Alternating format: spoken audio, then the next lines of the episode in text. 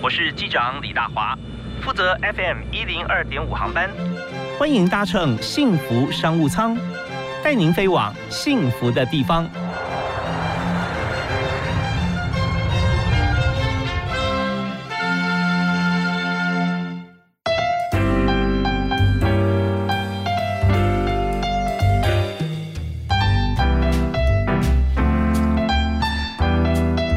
听众朋友，大家下午好，大家晚安，非常欢迎您锁定 FM 一零二点五，收听幸福电台，每天下午五点到六点钟为您播出的幸福商务舱，我是主持人李大华。我们在今天节目里面谈的这个产业啊，非常特别，跟我们每个人都非常亲近，但是呢，你很少有机会啊，很少人有机会进去工作啊，这就是药局啊，非常的专业。不管是药局、药房、药妆店啊，那现在在我们生活周遭，几乎开的快跟 Seven 一样多了啊，差不多，差不多啊。所以我们在今天特别邀请在这方面的专业人士来和大家深入浅出来了解我们身边这么好的一个呃，就是算是我们的好朋友。因为你你有不舒服啦，有生病啦，或想要更好啊，你在都可以找他啊，他可以帮你的忙啊。当然在这个工作范围里面，我们也谈商务嘛，就这是一个产业，它怎么样经营？大家因为工作者。呃，比例少，所以也很想了解。是是是。那另外就是要进去工作，是一定要什么样的资格吗？啊，需要具备什么样的特质？所以今天呢，呃，我们就邀请哈，我正式跟大家来介绍我们的特别来宾。那么他是之前在国防医学院毕业之后，考取国家考试啊，药师资格，然后在国军左营总医院以及三总的金融分院都担任这个药师的主管啊。呃，另外呢，在民间的企业方面啊，像是美无华、达康美德啊，台北医学大学的这个管发中心啊，也担任主管，还有北医绿信事业公司的总经理啊，精准生技公司的副总，长青连锁通路的副总，以及呃现任哈在泰祥生物科技担任副董事长，还有就是在德威啊健康事业。有限公司担任总经理，那现在还是中华亚太大爱吴江为为老服务协会的秘书长啊，做公益的，做公益。对，所以我们这个本业做得好的人，通常公益也做得很多，或者公益做得好，本业会更好啊。谢谢，谢谢。好，那我介绍何一德哈，何总。好，大家好。是，那呃，我们想请教一下，就是说在药局这个产业啊，是的，那它怎么样来经营？那尤其是我们看到现在在。台湾的这个呃界面上，我刚刚讲说开的非常多，有药以前药房啊、西药房、药局，现在很多药妆店啊。哎，对对。那这两者说三者之间啊，它的差别在哪里？好，那很多人就是。在逛街的时候会看到药局，会看到药妆店，还甚至还看到医疗器材行。嗯，那这里面有些产品是一样的，有些产品是不一样的。那这些差别在什么地方？我大概简单的介绍一下。好，那其实这个真这个。医美呀，这个药局啊、药妆这些哈，那是还有药房，那是一般的这个习惯它的特呃分类去称呼。嗯，真正法定来讲的话哈，在药师法只有两种，一个就是药局，一个就是药商。嗯，那你们在街上看到的康斯美、屈臣氏哦，那那个日药本铺啊这些等等来讲，它说它就是属于药商的范围哦。对，那你看到大树连锁啦，以前的博登连锁，或者是药师连锁、健康人生等等的这些药局哈，那它本身就是由呃药师来做主持，来做做这个职业的。那它跟一般药妆店有什么不一样呢？最大的差别就是它可以接受处方。哦，就处方，他他可以来来帮你这个配药，配叫做调剂，调剂。所以在医院拿到了慢性处方签，你到那个那个松本清啊、日药本铺是配不到药的，对，屈臣氏也配不到，对，配不到，配不到，就康斯美配不到。那你除非到这个正正正规的，这个是有药师调剂的这个这个药局啊，它门口甚至健保的话，门口会挂一个健保的标志，啊，这很明显。那进去看会看到有一个独立的调剂区，啊，又放了很多这个处方的药品在里面。那这个就是是跟一般的不一样的地方。OK，那如果说在屈臣氏啊，或者说你刚讲药本铺啊、松本清呢，他也请药师。进来，那他是不是就可以做调剂的工作呢？哦，这个不行不行，他本身是管理药师。刚刚讲的药局，他是调剂药师，他是可以接受处方签的。嗯，那那个松本清啊，这些这个康康斯美屈臣氏，他是管理药师，就是说他在里面有贩售一些这个指示用药啊，那有一些非处方药的药品啊，一些 OTC 我们俗称 OTC 的药品，那可是。药品也不是一般人可以贩售的，它一定要有药师驻店管理，然后来为民众说明哈，就是它的指示用药那个或者甲类成药这方面的这个使用用法啊，了解啊。那那像药局药药局的话，本身就是接受医生的处方签来做这个这个帮他做调配做调剂。好，然后再用做用药指导，那这两个层面是不太一样的。是，但是两者都是药师，管理药师跟调调剂调剂药师，这两者是不一样。那考试的科目不同，这样。考试也一样，只是说就职的这个这个这个场所不一样。就是说，同样是药师资格，你已经本身是国家考试的药师了啊，那你有药师证书了，你可以在医院的的药局上班啊，你可以在这个这个一社区药局上班，你也可以选择在这个这个。刚刚所谓的药妆店啊，就是药药商里面做管理药师上班啊，甚至还有其他的药厂啊，管理药师啊，啊或者做生技研发都可以。可是你本身就是有。这个药师的资格都可以在医药产业不同的位置去做不同的工作。好，就考试的部分都一样啊，拿到的证明啊，资格证书也是一样的。是的，是的。但是他今天为什么在这药妆店不能够调剂，而在药房可以调剂？呃，都有药师。那事实上，其实呢，是不是药师不会调剂，而是说这个机构本身来讲，他申请的是药商，而不是药局，所以他不能够做调剂的动作。哇，你完全内行。经过你说明之后，我就变内行了。好，那我们在今天我们就对于这个药药妆店了哈，药。药商啊，这是属于药商的，跟一般我们贩售药品可以调剂的药局、药房哈，做了非常清楚的界定。不过既然是一样的话，那薪资结构会不会有差别？都是药师的话，呃，薪资结构还是有差异啊，还是有差异，还是有差异哦。所以同样取得同样的证照，你如果拿一个比较高，应该是会调要调剂的，可能会薪资会比较高一点。呃，也不一定，也不一定。OK，好，那呃，至于说人才策略跟这个薪酬的部分啊，我们稍后在我们节目后半段哈，会请何一德何总经理跟大家来分析。是是是。好，那我们在这边呢，我们要先听一首歌啊，在啊进入我们第二段节目。那在第二段节目里面，我会和大家谈，就是说要药局方面哈，怎么样经营？就经营呃有哪些 make up 啊？它可以不但可以做下去，而且可以做得好啊。那如果什么地方经营不善？或者说没有做好的话，它有可能面临到我们现在看到很多药局可能也收掉，对不对啊？所以不是说呃这个包赚钱哦啊，那药局经营真是呃很重要。对，像那个药局是如雨后春笋，一直不断的在开，嗯，可是呢倒的也是 也是也是不胜枚举。OK，好，那这边这呃非常呃值得关注的一个议题。那我们在听第一首歌的时候，我们都是由来宾推荐啊，所以今天何一德何总啊，要推荐大家哪一首歌呢？我觉得一条歌是非常的励志，嗯啊，那个每次听到这首歌，当我在沮丧、在我在失望、遇到挫折的时候，我就要听听这条歌。OK，好，那这首歌的歌名是《You Raise Me Up》。每个人人生哈都有高潮低潮，嗯，那如何度过低潮啊？如何摆脱低潮？那我觉得，就是说，你一定要对未来是乐观的啊！你要往上看，往前看。那你看到目标，看到方向，看到光明的时候，你就可以从低潮里面迈向光明，迈迈向这个这个欢乐啊！就是这个摆脱你的这个沮丧和忧郁。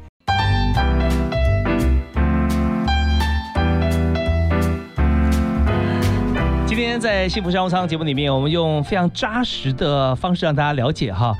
药局这个产业啊，那但在这边因为大家都不太了解，但是我们每个人都会有进入药局的机会跟呃跟这样子的一个经验哈，所以呢，我们就从一般的这个工作里面，我们可以对照一下，看是不是呃药局方面是不是跟我们其他的公司啊、行号啊，不管做贸易啊、做其他专业传产。有哪些共通之处啊？可以来思考。不过要谈这个议题啊，又一定要请到专家中的专家。所以我们今天邀请到在这个药学药师经验人非常丰富，而且还有在这个呃药局系统担任啊专业经理人、担任总经理啊、担任董事长级的资格的何一德啊何总啊，在我们节目现场啊。嗨，一德你好。嘿，大华好，各位各位听众大家好。是，那呃，刚才我们提到说，在这个药局、药妆店哈，它差别啊，最主要就是说可以调剂或不能调剂啊。那可是我们也看到，就像我们刚才所说的啊，很多药局如雨后春笋啊，嗯，有很多连锁一开开好多啊。是的。但是我们也看到收的时候噼啪也跟骨牌效应一样，真的啊。所以在这个药局这个产业里面哈，要怎么样经营才能够成功呢？好，这个。药局要经营如何成功？哈，它呃说起来很简单，可是讲起来又很复杂。哦，我举举几个例子来讲。其实像目前我刚刚有提到一些，就是现在的连锁哈，比如说大树、博登、药师、盛康、健康人生啊等等。是，那他们原来都是各自的连锁，那也是经过一番商场上的竞争以后。那还有趋于就是合并，嗯，好合并。那也有大财团开的连锁药局，就比如说那个全差啊，是 啊。那他本人也开这个药局，那可是他开的当初也认为说他本身呃在在这个全台有这么多的这个这个。这个店啊，的通路通路点，对，他在隔壁开一家，应该生意很好。那可是最后也是大概开个一年多哈，他就就也是就是没办法，就是适应这个这个药局的这个行业，他也是就也大概就是先暂暂缓哈，就收起来了。我，也很奇怪哦，就是说我们用一般通路销售业来看药局这个产业啊，事实上可能光是这样做是走不通的，中间还有很多没干了。是的，是的，是的。那那因为时间也有限哈，我大概讲几个药局一个经营的基本要素。好啊，哈。那进去药局你会看到什么东西？就是商品。对，如果你进去找到商品不够多，啊，那不是你要的啊，那你就会离开。所以商品是一个药局经营里面一个很重要的主角。哎，这讲起来像大数据要发挥功能啊！大家进来百分之多少，大家都会找什么类型或哪一种产品？是是是，对，要摆在最醒目的地方。对，我刚刚也讲了，它随着环境不同，如果你是在热闹的市区，你是在。这个偏远的乡下或者一个独立的社区，那这边是老人居多还是上班族居多啊？还是什么样的这个客人居多？那你要在这个地方落脚，你的商品也要随着这个地方的环境去调整。是，所以商品有它的一个很重要的因素。嗯嗯。第二个就是行销啊，行销重要什么呢？那药局这么多啊，我现在目前药局已经成长，应该破。八千家了吧？因为前几年是讲七千家嘛，啊，真的大华刚刚讲没有错，跟跟跟我们的这个超商已经是不相上下了啊，啊，竞争非常激烈。那大家都在竞争激烈的时候，你如何用行销的力量，把这这个这个这个商圈的人哈，这个区域的人，这个社区的人吸引到你的药局？嗯，好，所以你的行销的力量是很重要的。那另外就是人力。好，那如果你一个一个药局的老板一个人打全场啊，没办法帮客人做多做服务或做产品介绍，或者说你还本身要做调剂处方签，那那你没办法再帮病人在这个做这个处方签的慢性病的一些一些药物咨询或照护，那这些客人也可能会走掉。好，那我刚刚讲的就是商品行销人力，还有一个让他支持下去，最重要的是你的财务要健全。好哦，这很重要。嗯，那如果你财务不健全，也许你前面做到最后周转不灵，好，那个倒闭的，在很多没有经验出，就是说很多药师刚刚开始踏入这一行，那就是因为财务资金没有管理好，那造成他周转不灵，也不是新，还不也不是新鲜人哦，嗯，也有开了十几二十年的那个老店啊，像这个这个应该是。今年年初吧，还是有一个在中中立一带的哈，一个一个连锁叫美叉叉的，好，它也是十十几家的连锁，那也是很老牌的哈，也是倒了我也很诧异。好，那还有其他的就是这个这个老药局倒的，那新药局倒的更多哈，所以这个商品、人力、行销、财务都很重要。嗯，可是这里面那开药妆店一样啊。啊，开那个、那个、那个、那个一般的，刚刚讲的就是几个几个康斯美屈臣氏都都这些都很重要。那还还有一个药局真正的核心就是专业。对，专业应该开药局都具备专业啊。对对对对，他的专业又不一样了。他的专业哈，就是说本身就是说你要了解客人的需求。一般开架式的的客人进来的时候，他可能就是要买什么东西，也许就就是要柜台去结排队结账了啊。嗯嗯那社区药局它的它的它的性质哈是不太一样的。嗯通常当客人进来的时候要买这个产品，或者啊是说他会告诉药师说我哪边有什么状况，嗯我需要获得解决，他需要得到你的这个这个这个。哦，consult，对，consultant，对对对嗯他要需要你来咨，询你咨询他，哦对对嗯对对，所以这个是很很重要的。所以就说我们看到药妆店开架式的，我们看到产品可能会受到广告嗯讲什么，我们就去买什么。进来很明确的说，我就是要买这个呃这个啊对。那药局的药师会多一份关心，他关心一定要有基专业做基础，是我要了解你真正的原因，而不是看完广告以后你就照广告这样买了。那买了也许你买的是错的啊这个那待会儿会举一些例子啊就是就是就是说他讲完以后，我们是怎么去关心他、了解他，然后给他找到好的产品。真正来讲，就是用我的专业去解决他的困难，解决解除减轻他的病痛，然后那个真正的探讨他的需要，然后给他适当的产品。好，我们在这边刚才听到何一德何总啊，他所说的五个重点在经营药局方面啊，缺一不可：商品、人力、行销、财务跟专业哈、好，我们休息一下，继续访问今天的特别来宾啊，德威健康事业公司的总经理何一德。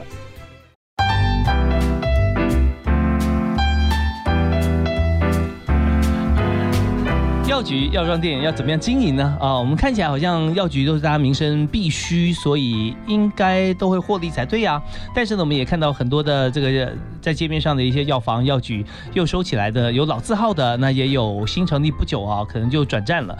嗯，为什么会这个样子？我们在今天特别邀请在这个医药事业方面哈、有相当丰富经验的药师，同时呢也是医药业的主管总经理啊。那目前是担任德威健康事业有限公司的总经理啊，何一德何总啊，是大华好的，大家好。那也的刚刚跟我们来分享，就是说在药房方面哈，要要开业相关产业，你必须要在商品，你要知道是什么商品最热门哈，而且必备。那人力啊，人才方面怎么样来经营？还有行销，行销是非常重要的一个力道啊。另外就是财务跟专业，那感觉起来好像前面三项有的话，财务应该会健全呢、哦，那但是好像也未必是吧？啊，啊，这个不一定，这不一定哈。对。是，那我们是不是举几个例子来看，说呃怎么样经营哈？药房好像说会有一些呃负向经营会亏损，甚至收掉。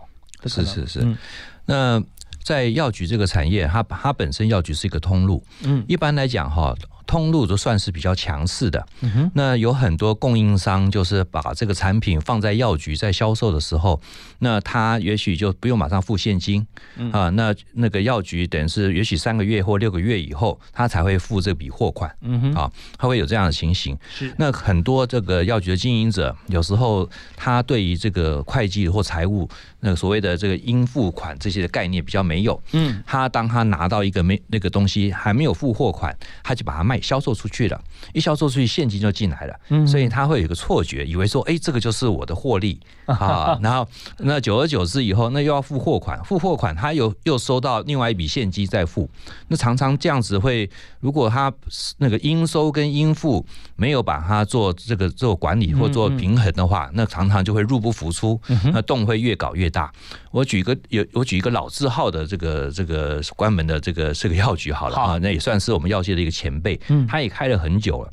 那他本身是属于这种开这个奶粉尿布的店啊的药局嗯嗯嗯啊，以这个经营那个那个婴儿奶粉为主。是，他为了要这个扩大它的销售量，他的这个那个销售的这个价格是很低。那如何很低？它就要进大量的货，对，好大大量的货，然后降低它的成本。嗯，那那如何让顾客买一罐变买十罐？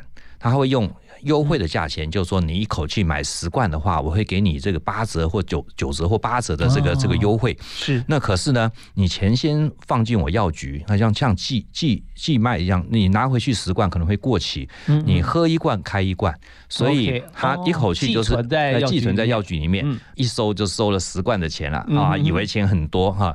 那这个货呢没关系，再周转，事后还是要给人家的哈。对。对对对。那可是他当他拿这个钱在财务上方面这以为很多钱，并没有做很好的管控，那到最后，那也许又是一样恶性循环，周转不灵的时候，那就瞬间倒闭啊！这个是应该在去去年还前年嘛，有一家在这个新庄有一家很老字号的药局，那个那个那个药局老板也是我老朋友，我听到也是很诧异。是，那他经营药局应该是老字号嘛，已经很多年了吧？很多年很多。那为什么过去没有发生，反而是在这个最近发生呢？哦，那个应该是之前他以前也发生过一次，那刚好就是后来。那个资金调度过了啊，对，那总而言之就是说你的财务不够健全，你的管理不够妥当哈。那像这种状况之下，那常常就会挖东墙补西墙，然后那这个就越补越大，到最后周转不灵的时候就瞬间倒闭。哇，这真的是各行各业其实都会有像这样情形，尤其是现金收入的产业啊，是的，像是呃药局啊、餐饮啊啊这些，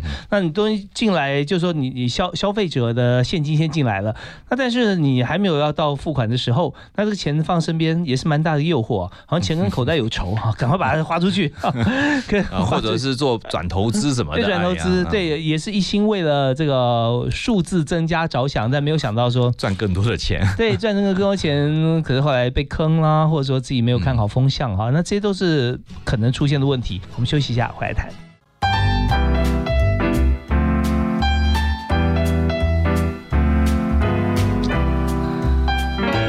幸福商务商谈各行各业，今天我们谈这个产业哈比较特别，就是药局。那怎么样在医药产事业方面哈能够做得好、做得稳、做得久啊，而且可以有获利？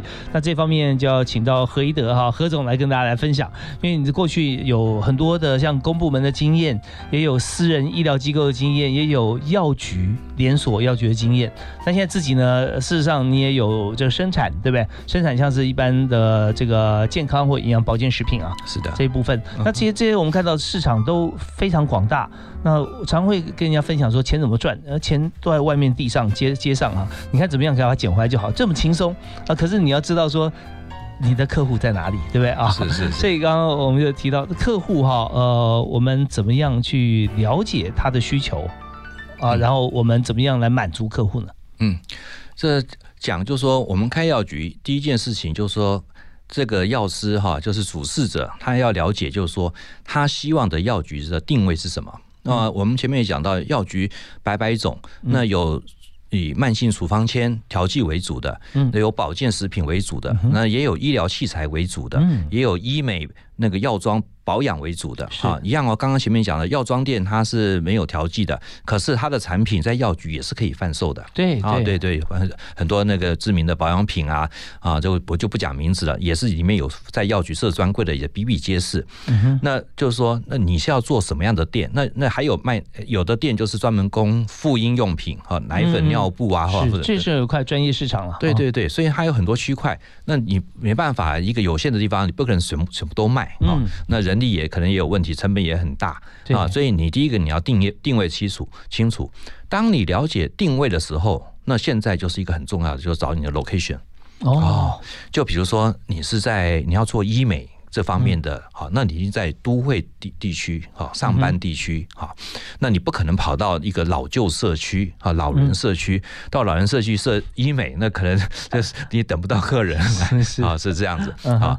那那所以就说你设的点很重要。那如果你是要做老人市场，那你应该到会做户口调查，哪一边的人口比较多哈？嗯，比较老消费力的消费力对消费力。那还有你要消费力是看你是要卖便宜又大碗，还是精致。是专业又高尚啊，所以当你了解你的定位以后，再找那个地点，再做一个这个商圈的普查、人口调查，找到点，这个是一个最最基本的。好，那你当你了解以后，那你定位好以后，那你怎么去满足你所就是这个你在地的这个客户的需求？那我刚刚讲的，就是说你。第一个，你专业要够，因为我们药局通常并不是开价是像是像那个一般的那个药妆店，对，客人拿了就来给你买单的啊。那一定是有需求给你，那甚至他进来拿一个什么呃什么那个维差利。啊，好普沙腾啊，一进来那个广告的东西来，那我们会问他说，哎，那你这个这个你拿这个这个这个普沙腾是要干嘛？他那他说他感冒，可能是有发烧、流鼻水等等。他说那我们这个东西只能做退烧和解热，可是对于流鼻水没有功能。那你了解他的时候，那你可以问他是看看他是是是病毒感染还是什么样的感染，大概知道他的情形，然后知道他的症状，我们再给他其他的，就是说可以控制他流鼻水、鼻塞的产品。如果说甚至是问一下，现在疫情期间吧，问他外还有国外旅游史或怎么样情形的话，那我们要提高警觉，立刻去通报或者建议他赶快去看医生啊，或等等哈。就是说，当你了解用。用你的专业知识去判断他是什么样的原因的时候，那第第一次接触，他也许把你当做一般的商店啊，老板我要买什么？第二次你跟他解解释的时候，他可能不叫你老板了，还是叫你哎何药师，我有个问题啊，想要请教你，已经取得信任了。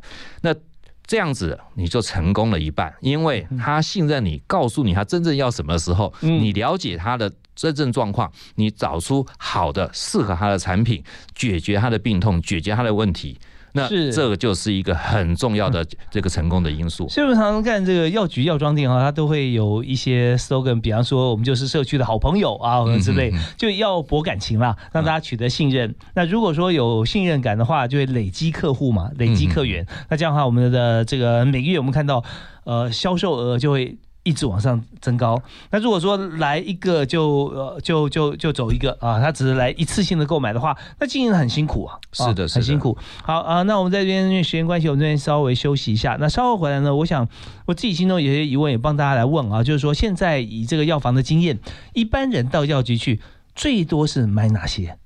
啊，那那我们跟大家来来了解一下，大家知道说这方面除了呃要开药局的人要知道以外，那一般朋友也知道说目前日新月异的发展啊，在药品保养保健相关的事情上面，大家关注的点会在什么地方？好，我们休息一下，马上回来。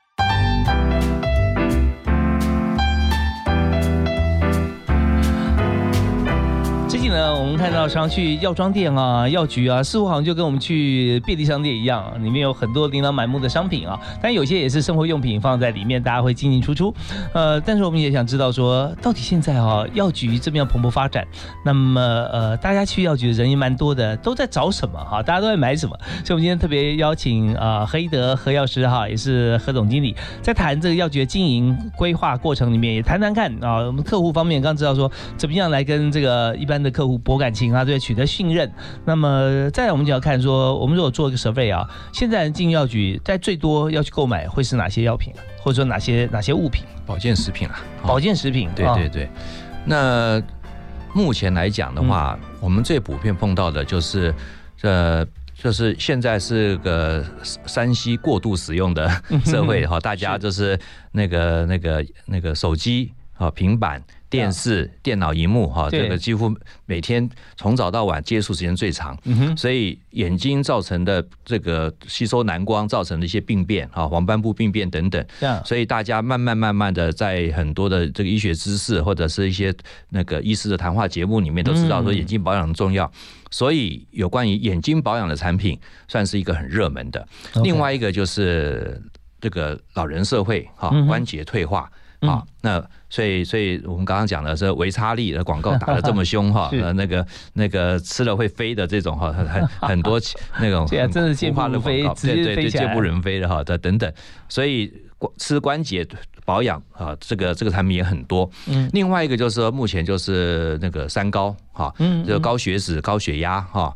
那个这这胆固醇、胆固醇和，高血糖、高血糖，对，什么大唐江山哈，那些广告，所以这些保健食品也是蛮多人买的。嗯啊，还有一个就是现代人的文明病哈，很多人就是因为生活。呃，紧张、焦虑啊，或者是有一些身心上的问题失调啊，造成忧郁啊，哈，或者是躁郁等等，所以它产生了睡眠障碍啊。那睡眠障碍的这个这方面保健食品也也蛮多的。对，不可讳言啊，现在大家如果说产生一些心情不好啦、长期沮丧啊，也有时候因为民情的关系啊，还是不太去看身心科啊，这样，或者说呃睡眠不好的话，想说借助药物也害怕药物停不下来。是的，所以呢，从保健食品方面是。可以来缓解这方面的一些情况。对我们讲过的，真正来讲，你疾已经造成疾病，或者是已经这个已经是他身体已经影响到你的平常生活的状况的时候，嗯第一还是要去看医生。我们看完医生，先了解你身上的状况，了解你的病情，了解是什么原因。了解完以后，接下来就说，那除了药品以外，我们有没有一些可以帮助减缓哈或减轻啊嗯的，或者是不要变得更严重的一些辅助的方式啊？那像保健食品在某一方面哈，它是可以达到这样子的这个效能。有没有一些好像让人容易啊入睡，或者说睡眠不被干扰的一些主流的一些帮助产品？我们通常睡眠障碍，一个是睡不着嗯哼，啊，另外一个是睡不好。呀啊，一睡个是品质差，对，水平之差。好、那安眠药吃下去以后，它这个再从它药理作用来讲的话，它可能会让你去入睡。啊、嗯那可是有一点就是，如果他的心理的问题没解决。啊嗯啊，也许是遇到重大的创伤，或者心理的因素，或者是这个生活的压力一直没有改善，或者是生活作息没有改善，日夜颠倒，生活不正常哦嗯等等，或者是生活习惯不好，睡觉前还吃一些刺激性的咖啡啊、可乐啊这些茶啊这些这些饮饮料，让你睡不着，因为睡不着，睡眠睡眠障碍原因非常多非常多。是。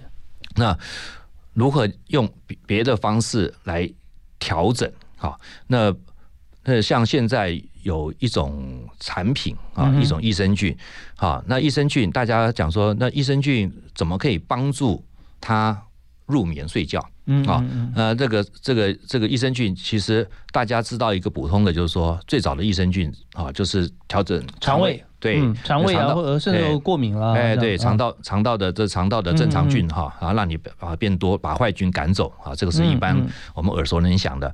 那接下来就是又出现的，就是比较有名的是 LP 三三啊这一类哈，这些产品，那它就是调节你的免疫机能啊嗯。啊。那现在已经到第三代了，就是那个调整你的精神的那个神经传导物质。嗯啊嗯嗯那我们知道，就是说很多有忧郁症的人，他本身那个血清素会下降。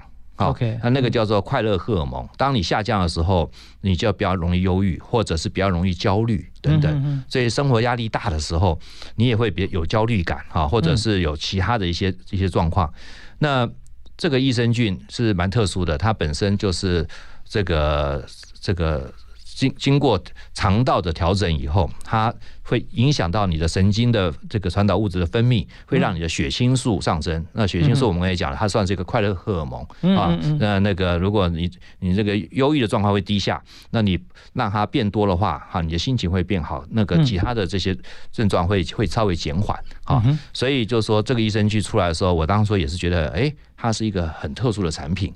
好，那这那那目前目前来讲，这个在药局的询问度蛮蛮高的。OK，这个这是一个趋势啊。是是是。那另外一个，好像说跟微量元素像镁啊哈这些，是不是也是跟这个睡眠改善有关系？好那睡眠刚刚讲了，睡眠的原因很多。那那我们刚刚讲的就是说，你的焦虑哈，你的这个忧郁，它是属于精神上面的。嗯那另外一个情形就是说，当我们焦虑、忧郁，或者是生活紧绷的状况之下，我去睡觉了，可是你的肌肉还是紧，对，还没有放是紧张的。松啊。好，那紧张的话怎么办呢？我们很很很简单，就跑到那个那个那个按摩理疗店去，把你这个肌肉放松一下嗯哈，就去推拿一下哦，就放松了。可是我们不可能每天睡觉就找一个按摩师帮你让肌肉放松。所以除了刚刚讲的，它益生菌是让你精神放松啊嗯，让你的这个这个多巴胺上升，让你的血清素上升，好，让你整个状态是在这个这个轻松的状态之嗯下。可是你的肩颈、你的手脚。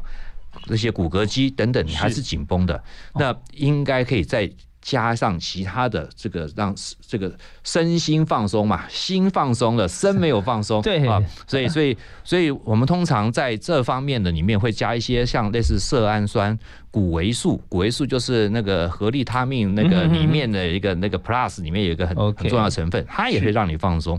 当当你的心放松了，身体也放松的时候，你就自然的容易入睡。OK，所以这方面现在在药局新温度应该都蛮高的哈，就是说呃怎么样睡睡得好。所以刚才何一德何药师呃何总经理他有提到说身心分方面哈。大概缺一不可，先看看自己是为什么睡不着，哦，为什么睡不好，那也可以寻求其他非药物方面的一些改善啊。药局现在所以这个大家就各方面疑难杂症，我相信药师最近也很忙了啊，是是是 大家对呃多所询问。那我们今天节目时间关系啊，我们可能比较呃没有太多时间在谈这个呃药局里面的一些呃行政过程，但是呢，人才策略还是很重要，所以现在。呃药局需要的当然需要药师嘛，对不对？嗯嗯嗯但是是不是一定要有药师资格才能进药局工作呢？一个这么大的一间药局哈，嗯那他当然就说挂这个职业主持人是药师，嗯嗯，可是一个人不能打全场啊。对啊，一个导演也需要演员呐、嗯嗯嗯啊，嗯 也是要也也是要要其他很多人去去再还拍成一个完的完整的电影哈、所以所以就是说。药师他当然是核心，可是周边我们也需要很多一些其他的专业，比如说营养师哈嗯、嗯护理师、复健师。假设你有放卖一些医疗器材哈，或者是一些那个老人的这个这个应付的这些这些产品啊那你还是需要一些复健师来做卫教。那哦你卖很多保健食品，扯扯到很专业，除了药师以外，你也可以请这个营养师来协助啊，来做产品的说明。啊是所以这个是一个群策群力、一起打仗的这个单位，所以我们都需要各方面的人才。所以满足这个呃消费者的需求，就是一般朋友要上药房要来询问问题或者主动介绍啊，重新开始交往啊，心脏的信号，那这样的话应该就是 OK。那至于说怎么样重新交往，让大家有认同感，就是。人的挑选的部分哈，那呃每个老板都要思考这个议题哈。那么如果说真的来面试的话，你会问哪几个问题嘛？我很怕这些年轻朋友哈进到药局，他不知道药局的性质是什么。我特别问他，就是说，你认为主观认为说药局大概有哪些工作啊，哪些这个这个工作的面向？那大部分人就会回答，就说，啊，就调剂药品啊，发发药啦，啊，或者是销售产品啊。是，啊，那其实这个回答是不合格的。嗯啊嗯。嗯，不合格的，为什么不合格呢？那这样子，你你跟一般的超商直接产品拿东西，然后刷条码，然后就没什么两样啊，没什么两样。嗯。那应该我又回到前面讲的，你应该用同理心去挖掘客人真正的需要，用你的专业去服务他，去解决他的病痛，减轻他的痛苦，好，能够促进他的健康。呀，那这样子的话，他你的东西你已经销售给他，让他得到刚刚得到他需要的这些结果，你等于是在帮助他。对，我们在做这个工作的时候，我们的目标并不是把呃药品卖出去，而是让购买你产品的这些朋友，他回去得到了他的缓解，嗯或者说能够让他痊愈，这才是我们的这个最重要的一个工作。最后啊，我们也想请这个黑德何总啊，送给大家一句座右铭啊，或者说经营药局的过程当中啊，你有什么样新的体悟？通常药局里面很重要的因素就是你的专业知识，嗯好，加上你的销售经验，嗯哼，好，那那这两个合在一起，好，那如果专业知识是一百分，好嗯，销售经验是一百分，那像你是不是两百分？两。百分了，对啊可是很重要，你要乘以一个叫做观念和态度。嗯好如果你是没有人性，只是销售的，你不了解客户需求，客人不会来的啊。买完一次或者他就离开了。如果你让他了解你的那个那个让让你能了解客人的需求，提供他的东西给他，你的观念态度是对的，好，视病由亲，同理心，好，那这个。那有同理心，了解他的病痛，你解决他的问题，他就会再回来。所以我的公司很简单，除了你的专业知识，加上你的销售经验外以外，挂号乘以你的观念态度，就是同理心。啊，嗯所以你获得到客人的心的时候，你自然会成功。对，如果说你的态度呢是一啊，那我们加起来两百分乘以一，我们就销售，我们就就等于成功有两百分的把握。嗯哼如果说我们的态度呢是二或者是五，哇，那马上乘以好几倍。非常感谢啊，何一德何总经理哈、能够在我们现场分享这么多啊药局方面的专业知识，所以呃再次感谢我们今天的来宾是德威健康公司的总经理啊何一德，我们下次有机会我们继续来分享啊。好，谢谢大家。好，谢谢拜拜。拜拜。